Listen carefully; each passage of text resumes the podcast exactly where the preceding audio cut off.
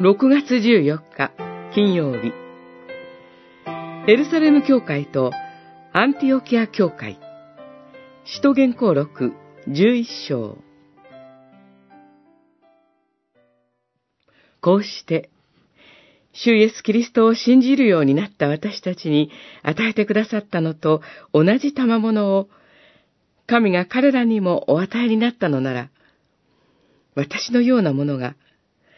神がそうなさるのをどうして妨げることができたでしょうか。十一章十七節エルサレム教会は、すべての教会の原点であり、いわば母なる教会です。ただし、仏教でいう総本山のようなものではありません。ペトロは、コルネリウスとの出会いの物語を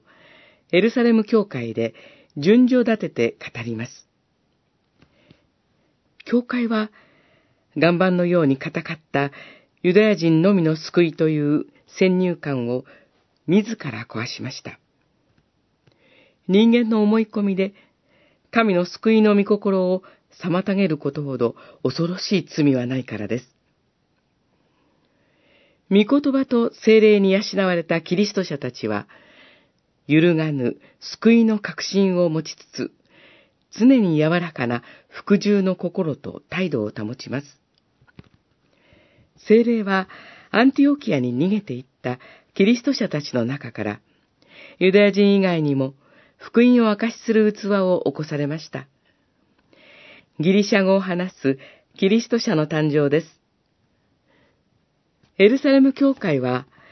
バルナバを派遣し、アンティオキア教会との絆を明かしします。こうして、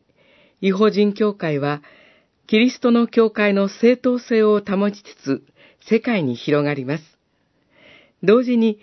エルサレム教会は、彼らから食料品の援助を受けます。こうして教会は、相互援助の共同体として、世界にその姿を鮮明にし、一人の主、一つの教会を明かしするのです。